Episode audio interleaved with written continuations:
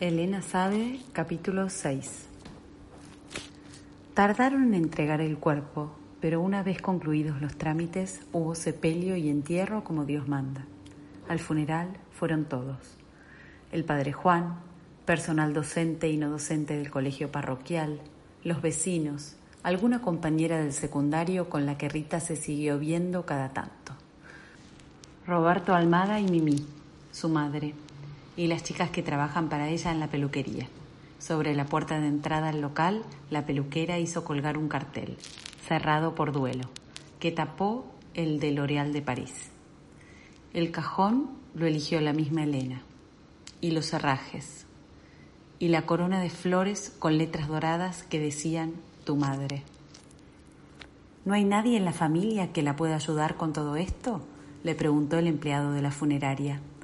No hay familia, contestó ella. Habló, y mientras hablaba lloraba casi sin intención. Elena siempre fue de llorar poco, casi nada, pero desde que su cuerpo es de ella, de esa puta enfermedad puta, ya ni siquiera es dueña de sus lágrimas. Aunque quiera no llorar, no puede. Y llora. Las lágrimas salen de su lagrimal y ruedan por su cara rígida como si tuvieran que regar un campo yermo, sin que nadie les pida, sin que la llamen. Eligió el cajón de la madera más barata, no solo porque no le sobraba el dinero, sino para que se pudriera rápido. Elena nunca entendió por qué la gente elige cajones de maderas tan nobles que tardan en reventar bajo la tierra. Si tantos creen que de tierra somos y a la tierra volveremos, ¿para qué retrasar la vuelta entonces? Eligen ataúd de madera noble para mostrarlo en el velorio, piensa. ¿Para qué otra cosa? Si ni el cajón ni lo que lleva dentro están destinados a durar, sino a pudrirse, a que los gusanos se encarguen de la madera y de ese cuerpo que ya no guarda lo que fue quien era, ese cuerpo que no pertenece a nadie, incompleto, como una bolsa vacía, una vaina sin semillas.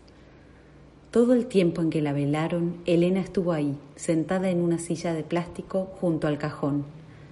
Qué barbaridad lo que pasó, Elena, le dijo alguien después de decir mi más sentido pésame. ¿Y qué pasó? pregunta ella. Entonces quien habló se calla, porque cree que Elena no quiere saber, o está perdida por la medicación o por el duelo. Pero Elena no se pierde, Elena sabe. Espera con la cabeza gacha y arrastrando los pies, sin ver el camino ni lo que éste trae por delante. No se pierde, aunque se confunda. Al velorio llegaron más coronas. Elena intentó leerlas, pero con la cabeza gacha y el cansancio a esa hora de la noche no pudo lograr que los anteojos quedaran en su sitio. Una vecina se acercó a leer para ella, tus compañeros del Instituto Parroquial Sagrado Corazón doctor Venegas y señora. Tus vecinos. ¿Cuáles vecinos? preguntó Elena. Quien lee dudó. Me imagino que todos los de la cuadra, al menos a mí me pidieron. A un costado una pequeña palma con flores blancas y la banda que dice Tu amigo para siempre, Roberto Almada. Una de esas palmas destinadas a ser puestas debajo de las manos cruzadas sobre el vientre, simulando que las manos muertas la agarran que se la quieren llevar con ellas. Si no fuera que la mandó Roberto Almada, allí estaría. Pero Elena dispuso que se quedara donde la habían puesto los de la florería, en un rincón, detrás de las otras coronas. Idea de su madre, sospechó Elena.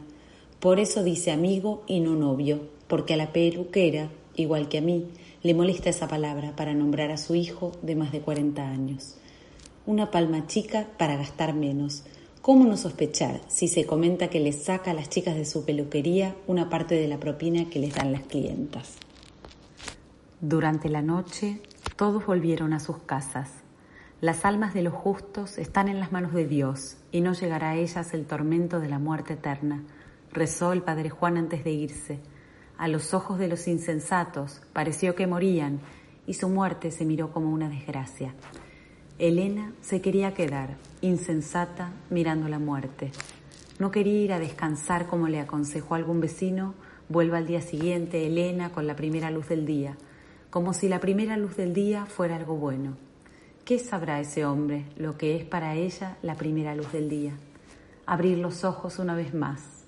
La luz es el anuncio de la lucha que otra vez tiene por delante, desde el momento en que trate de levantarse de esa cama, tirando de sus sogas hasta que su espalda muerta se despegue de la sábana arrugada, apoyar ambos pies sobre la baldosa fría, tomar envión para tratar de levantarse, arrastrar los pies en dirección al inodoro, donde tratará de sentarse para orinar, bajarse la bombacha, orinar, intentar levantarse, levantarse, arrastrar esta vez su bombacha hacia arriba, enrollada, húmeda, alisarle los pliegues y después, después, siempre después, siempre una nueva tarea, como si no tuviera bastante con solo tener que ir al baño cuando aparece la primera luz del día. Cada mañana, Elena despierta del sueño para recordar una vez más, un día más, lo que le espera.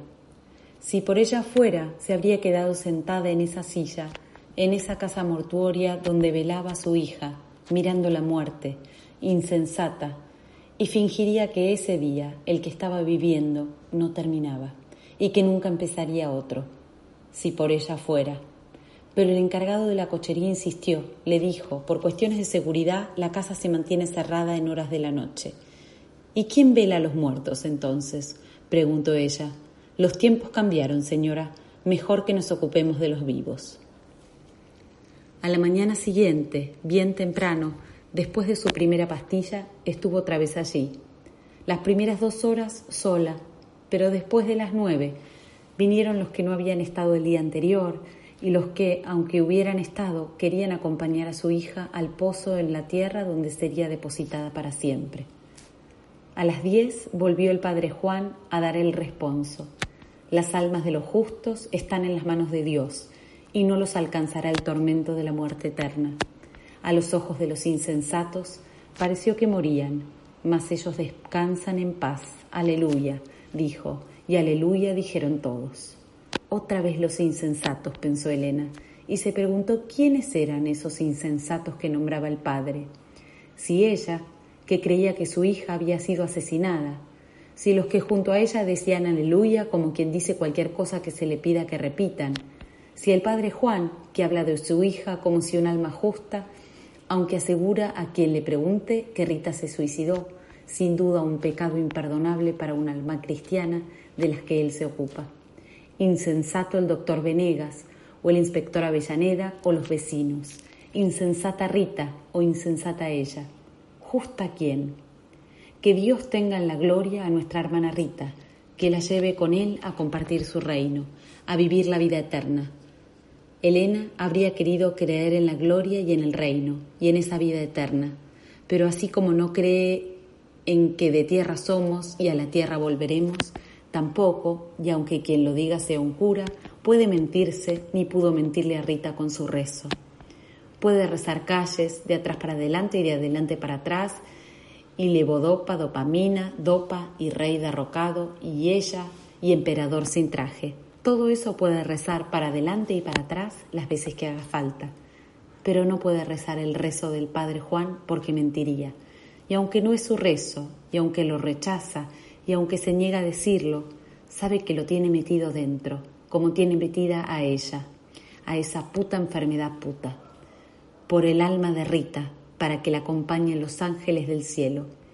Escúchanos, Señor, por todos los difuntos, para que sean llamados a compartir el reino sagrado. Escúchanos, Señor, por los que quedan en esta tierra, especialmente por su madre Elena, para que puedan separarse de Rita y la ayuden en su partida con resignación y alegría, con la misma alegría con que ella pasó por esta tierra. ¿Qué alegría? pensó Elena. ¿Su hija tendría una alegría frente a los demás que ella ignoraba? Frente a ese cura que la nombra, frente a Roberto Almada, que asiente a todo lo que dice el cura. Oremos, escúchanos, Señor. Elena no supo si el Señor escuchaba. Ella sí escuchó y no, sintió alegría ni la reconoció en su hija, fría, dura, bolsa vacía.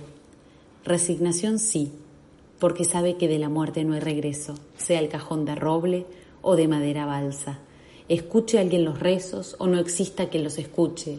Llore a su hija muerta, el pueblo entero o no la llore nadie, no hay vuelta posible. Poco después de su segunda pastilla llegó la hora del entierro. Una vecina la ayudó a levantarse. El empleado de la casa fúnebre cerró la tapa de madera sobre la cara sin gestos de Rita y dijo con voz fuerte, los caballeros que quieran ayudar a llevar el cajón, que por favor se acerquen. Y Elena escuchó, los caballeros, pero igual fue.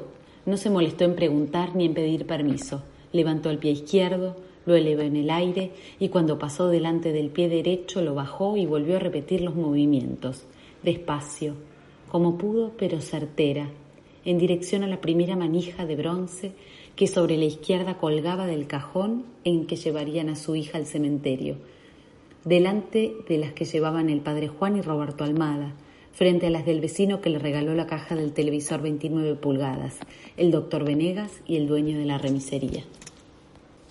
Tuvieron que esperar que Elena se acomodara, que girara sobre sus pies para quedar de frente a la puerta de salida, que enderezara su cuerpo lo que apenas ella le permitía, que lo alineara con el cajón donde iba Rita, que tomara aire y luego, con la mano derecha, la que mejor le respondía, se aferrara a esa manija, la primera de la izquierda, la que no le pertenecía a ningún caballero, para marchar llevando el cajón con su hija a ese lugar que sería el último.